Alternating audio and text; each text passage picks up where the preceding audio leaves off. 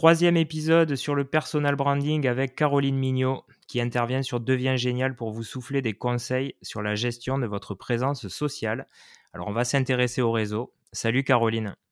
Salut Jérémy, ravi de te retrouver pour clore notre euh, trilogie. Ouais, superbe trilogie et on va démarrer direct euh, par une question toute simple. À quoi le réseau euh, va-t-il me servir dans ma carrière professionnelle? Franchement, le réseau, moi j'ai tendance à dire, Jérémy, que c'est notre ressource la plus sous-estimée. En fait, le réseau, c'est un peu un compte épargne qu'on a rempli depuis la naissance avec tous les gens merveilleux qu'on a autour de nous et euh, qu'on n'utilise jamais en fait. On va jamais retirer ses sous parce qu'on se dit ah bah ça sert à rien, je vais me débrouiller tout seul. On grandit dans des sociétés un peu individualistes où on nous dit tu es seul contre tous, c'est la loi de la jungle. Et ben en fait pas du tout. On voit que ceux qui cartonnent le plus dans le business, c'est ceux qui collaborent le plus, c'est ceux qui sont le mieux entourés. Et ça en fait c'est pas seulement du piston. Tu sais parfois on dit ah, mais le réseau c'est du piston. Non le réseau c'est de la recommandation. Et aujourd'hui avoir un bon réseau, c'est avoir une bonne réputation. Et on en parlait euh, dans ces trois épisodes, on a parlé de comment définir sa marque personnelle. Parlait de réputation. C'est les autres qui font votre marque personnelle. Et eh ben, entretenir son réseau, le nourrir, et eh ben, tout ça, ça contribue à faire émerger et développer votre réputation. Alors, quand on part de rien, euh, qu'on ne connaît personne, qu'on est assez jeune, donc on ne se sent pas forcément euh, légitime, on a une expérience un peu limitée, donc on, a parfois du mal euh, à trouver cette audace d'aller vers des gens peut-être parfois plus âgés. Est-ce que toi, tu as des tips pour, pour se lancer dans cette quête et commencer à construire son réseau? Alors, j'ai envie de dire que votre réseau, vous avez déjà commencé à le construire sans le savoir. Donc, encore une fois, pas de croyances limitantes. Pas de syndrome de l'imposteur, pas de euh, je suis trop débutant et du coup je n'intéresse personne. Vous avez déjà fait un superbe travail depuis votre naissance parce que vous êtes quelqu'un certainement de poli, de gentil, euh, d'agréable et de serviable. Donc vous avez déjà en fait un réseau, c'est-à-dire vous avez déjà des gens qui vous aiment. Les gens qui nous aiment, notre entourage, ça s'appelle le réseau de cercle 1 et c'est notre levier le plus précieux pour aller chercher le cercle 2. Donc aujourd'hui, pour tous ceux qui veulent se lancer, qui veulent commencer un petit peu à réseauter, qui pourraient être intimidés, j'ai pas de recette magique. Encore une fois, je vais vous dire un truc. Même après des années de réseautage, même en ayant fait huit ans aux États-Unis, en ayant fait que networker et me mettre en danger, à chaque fois que je vais dans une réunion networking, les dix premières minutes, elles sont horribles. En fait, tu arrives tout seul, il faut engager la conversation, tu sais pas quoi dire, tu te sens pas tôt, tu te sens en demande, tu te dis qu'on va te trouver awkward, qu'on va se demander pourquoi tu es seul. En fait, une fois que tu as conscientisé tout ça, tu te dis mais c'est moi le pire juge envers moi-même en fait. Il y a personne, tout le monde est là pour se rencontrer. On est tous à la case départ, on est tous au même niveau. Donc maintenant, bah, il n'y a plus qu'à. Donc les 10 minutes, elles vont passer assez vite et tu vas voir que derrière, les résultats, ils vont être incroyables quand tu vas oser te mettre en danger, faire le premier pas et puis sortir un peu de ta zone de confort. Alors pour faire ce premier pas, justement, est-ce que euh, bah, il faut que je réfléchisse à un plan d'attaque, euh, par exemple trouver un prétexte ou, euh, en tout cas réfléchir à la manière dont je vais aborder cette personne sur quel sujet? Ou est-ce qu'il faut que ce soit quelque part un peu spontané? C'est une très bonne question, Jérémy. Il y a justement un, un gros conseil que je donne, c'est toujours de contextualiser et surtout, ça encore une fois, c'est très américain, c'est obtenir le consentement. Parfois, dans nos échanges avec les autres, on se rend pas compte, mais on est un peu brutasse quand même. Tu vois, on arrive vers quelqu'un et puis tout de suite, on engage la conversation. Euh, on dit qu'il faut aller euh, straight to the point, droit au but.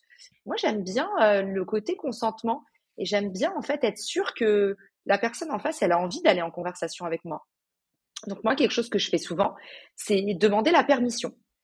typiquement, si je suis dans un événement networking et que il y a une table, ben, je vais pas m'asseoir à la table. Je vais, je vais voir la personne qui est assise et je vais lui dire ça vous embête que je m'assois ici? Ou est-ce que ça vous va que je m'assoie ici? Est-ce que je peux m'asseoir? Ça vous dérange pas?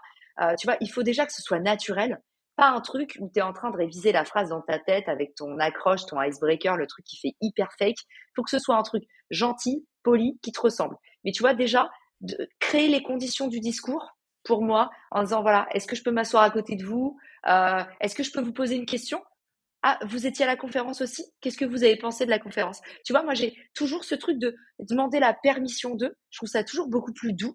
Et en fait, les gens, quand tu leur demandes leur permission, ben, tu verras qu'ils vont dans l'échange avec euh, ben, non plus une petite euh, méfiance ou en tout cas, euh, tu vois, de, un petit, petit garde-fou, mais vraiment beaucoup plus d'entrain parce que tout simplement, bah, tu les as mis, tu t'es mis sur un pied d'égalité. T'es pas arrivé comme ça dans leur espace.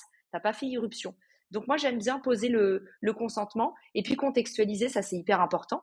Euh, encore une fois, au lieu d'arriver avec des phrases un peu toutes faites, si vous sortez d'une conférence, vous vous appuyez sur la conférence. Moi, un truc tout bête que j'adore faire, c'est euh, si je suis à la machine à café, et eh ben le petit pas en plus, c'est au lieu de, euh, tu vois, engager la conversation avec la personne derrière euh, sur un sujet lambda avec une phrase un peu euh, toute bête, ben moi, je sers le café à la personne d'après, en fait. Ok, vous, prenez un café, ok, qu'est-ce que je vous sers? Tu verras que les gens, ils, sont, ils ont un petit moment de recul et après, ils se disent, ah, c'est hyper sympa. Et en fait, la conversation, elle vient après. Ah bah, bah je vais prendre ça et tout. Ah, ou, ou laissez tomber, je le fais. Et ça se trouve, la personne va vous dire, non, non, je m'en occupe. Mais en fait, déjà, vous avez créé un discours avec elle et vous avez son consentement pour lui poser une question sans arriver en disant ah, vous venez souvent dans cette cafétéria? C'est je trouve c'est beaucoup moins moins brut plus doux et ça crée des échanges en général qui sont un peu plus vitaminés est-ce que euh, tu as une anecdote euh, dans ta vie professionnelle, justement, d'une rencontre ou en tout cas d'un moment où tu réseautais qui a pu changer quelque part ta carrière ou en tout cas t'apporter beaucoup? J'ai pas d'anecdote particulière. Par contre, je vais te dire là, tant qu'on, parle un peu des, open space, j'essaie de, m'appuyer sur des, situations que tes auditeurs ils peuvent rencontrer dans, dans la vie de tous les jours. Le fait de multiplier ces petits gestes comme ça, euh, servir le proposer le café aux personnes qui sont après vous. Euh, si vous êtes à un buffet, euh, prendre euh, un buffet à une réunion networking, prendre le plateau et faire un petit tour des personnes pour leur proposer. En fait, s'il n'y a pas de service, bah, proposer. Ça, ça vexera jamais personne. Au contraire, ça va amuser les gens. Euh, c'est hyper sympa. Euh, si vous servez un verre de vin, il y a quelqu'un qui attend à côté, bah, servez-lui un verre aussi. Vous allez voir en fait la magie des petites actions quand on a des attentions comme ça envers les autres. Un autre exemple que je peux te donner, c'est l'ascenseur. Euh, dans l'ascenseur, parfois, on, on se les méninges pour engager la conversation avec le CEO ou le machin. Essayez le pouvoir de juste dire à la personne, vous allez à quel étage? Ou alors, ah, j'imagine que vous allez à l'étage numéro 2 euh, pour montrer que vous connaissez la personne. En fait, à partir du moment où vous contextualisez par rapport à la situation que vous avez en commun avec la personne qui est en face de vous, bah, vous allez voir que la conversation, elle commence euh, directement et vous n'avez plus besoin d'aller chercher midi à 14 heures. Et moi, j'ai toujours dans mes, dans mes environnements de travail, quand je bossais dans des, des coworking space, des trucs comme ça, on m'a toujours dit, mais comment ça se fait que tu connais tout le monde? Et c'est la magie de ces micro-actions. Parce que mmh. si vous mettez ça dans votre quotidien, tous ces mini-gestes, en fait, de juste savoir vivre, euh, donner aux autres, donner de l'importance aux autres, eh ben, vous allez voir qu'on va vous le rendre fois mille et que vous allez devenir un networker aguerri et que vous n'aurez plus jamais besoin de vous poser la question de comment commencer une conversation. Ça va devenir naturel. On va parler un peu d'efficacité. Euh, on peut bien sûr networker euh, en physique, hein, donc dans des événements, etc. On sait que LinkedIn aussi est un, réseau qui permet bah, de rencontrer pas mal de monde.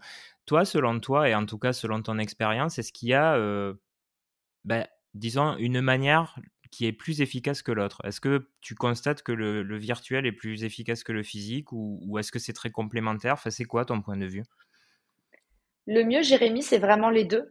Euh, je pense qu'aujourd'hui, euh, je vais peut-être pas me faire que des amis en disant ça, mais je pense que aujourd'hui, tu vois, euh, on est déjà pratiquement dans le métaverse. On passe 9 heures par jour en moyenne dans le virtuel. T'imagines? Donc aujourd'hui, en fait, nos relations sociales de la vraie vie, elles doivent pouvoir exister aussi dans l'univers virtuel et vice-versa. Je pense qu'aujourd'hui, les relations qui auront vraiment du corps et du sens, c'est des relations qui vont pouvoir exister dans ces deux univers qui font aujourd'hui partie de notre vie. Euh, et tu vois, quand on, quand on imagine qu'on passe 9 heures par jour à l'ordinateur, bah, évidemment qu'on a besoin d'avoir des relations aussi digitales avec mmh. ceux qui nous sont chers et ceux qui sont dans le monde réel. Pour moi, on a vraiment besoin des deux. Et, euh, et ça ne veut pas dire pour toutes nos relations, mais euh, si vous voulez un, conseil, il n'y a pas de euh, un univers est plus intéressant qu'un autre. le vrai bon networker, justement, c'est celui qui va pouvoir avoir des relations qui ont du sens dans la vie réelle et les pérenniser dans le digital et vice versa. On va terminer, on va boucler cette trilogie par une question euh, qui me semblait euh, évidente. Donc toi, tu es une férue du podcast, on t'entend très souvent euh, dans tes podcasts, mais aussi dans d'autres podcasts. Est-ce que c'est un nouveau moyen de fédérer un nouveau réseau? Oui, tout à fait. Mais je pense surtout, je pense surtout ce qui est c'est un nouveau moyen de fédérer un réseau, ça c'est clair. Mais ce qui est hyper intéressant aussi avec le podcast, c'est qu'on raconte plein d'autres choses. Et, et, pour ceux qui aiment euh, qui aiment communiquer et transmettre, Euh, vous racontez pas la même chose dans un podcast que sur un post LinkedIn, que sur une newsletter, euh, que sur une vidéo. Et, et je trouve que c'est un média qui est hyper intéressant et hyper magique. Alors oui, ça permet de fédérer une communauté. Moi, ce que je, te dirais, Jérémy, et, je serais curieuse de savoir ce que tu en penses aussi en tant que podcasteur. Je trouve qu'il n'y a pas plus difficile que le podcast pour fédérer une communauté parce que c'est un média très froid en fait. Donc ta communauté, tu as intérêt à l'avoir à un autre endroit. Mais euh, aujourd'hui, euh, c'est c'est hyper difficile de connecter avec ces audiences quand tu es podcasteur. Tu es vraiment à l'aveugle. Tu vois des, des statistiques, mais tu pas d'autres euh, indicateurs des gens qui t'écoutent. Euh, donc fédérer une communauté, peut-être pas tant que ça, je dirais, mais en tout cas, euh, aller toucher des nouvelles personnes, euh, raconter des histoires encore plus profondément pour approfondir le lien, ça oui, définitivement. Mais tu sais, la sensation que j'ai par rapport au podcast, pour répondre à ta question, c'est mmh que on est un peu dans cette logique de dire on a une peut-être une communauté un peu plus petite, mais qui est très engagée parce que comme on est sur des sujets très qualifiés, euh, finalement, on attire à nous euh, bah, des gens qui sont intéressés par cette thématique. Et, j'ai l'impression, en tout cas, que euh, les gens, dès qu'ils accrochent, ils lâchent pas, en tout cas. Mais je sais pas si toi, c'est la même impression. Ouais, ouais, bien sûr. Le, podcast, ça crée, un, ça crée un lien hyper profond. En fait, les gens, ils tombent dans les oreilles. moi, j'ai jamais eu autant de mots d'amour que, euh, que quand j'ai lancé mon podcast des mots d'amour euh, d'auditeurs, hein, bien sûr. Hein, mais euh, j'ai reçu des messages de partout dans le monde. Caroline, je t'écoute tous les jours. je t'écoute en allant travailler. en ce moment, c'est difficile pour moi. Je suis en plein divorce et tes épisodes, ils me permettent de, de retrouver de la, de la valeur, du sens dans ce que je fais, de me sentir valorisée dans mon travail, de monter en compétences. Waouh tu vois, l'impact, il n'y a jamais personne qui m'a dit ça après avoir lu un post LinkedIn. Donc oui, tu as complètement raison. L'impact sur les gens, il est démentiel. Et, je sens effectivement euh, l'attachement et l'amour euh, des gens pour ce type de contenu euh, qui est beaucoup plus profond que sur, sur d'autres médiums. Ça oui, ça oui, clairement. Sur la partie fédérer une communauté, ce qui est plus difficile, c'est comment rassembler les gens, puisque tu ne les vois pas. Mais sur l'attachement, tu as 100 fois raison, Jérémy, je te rejoins.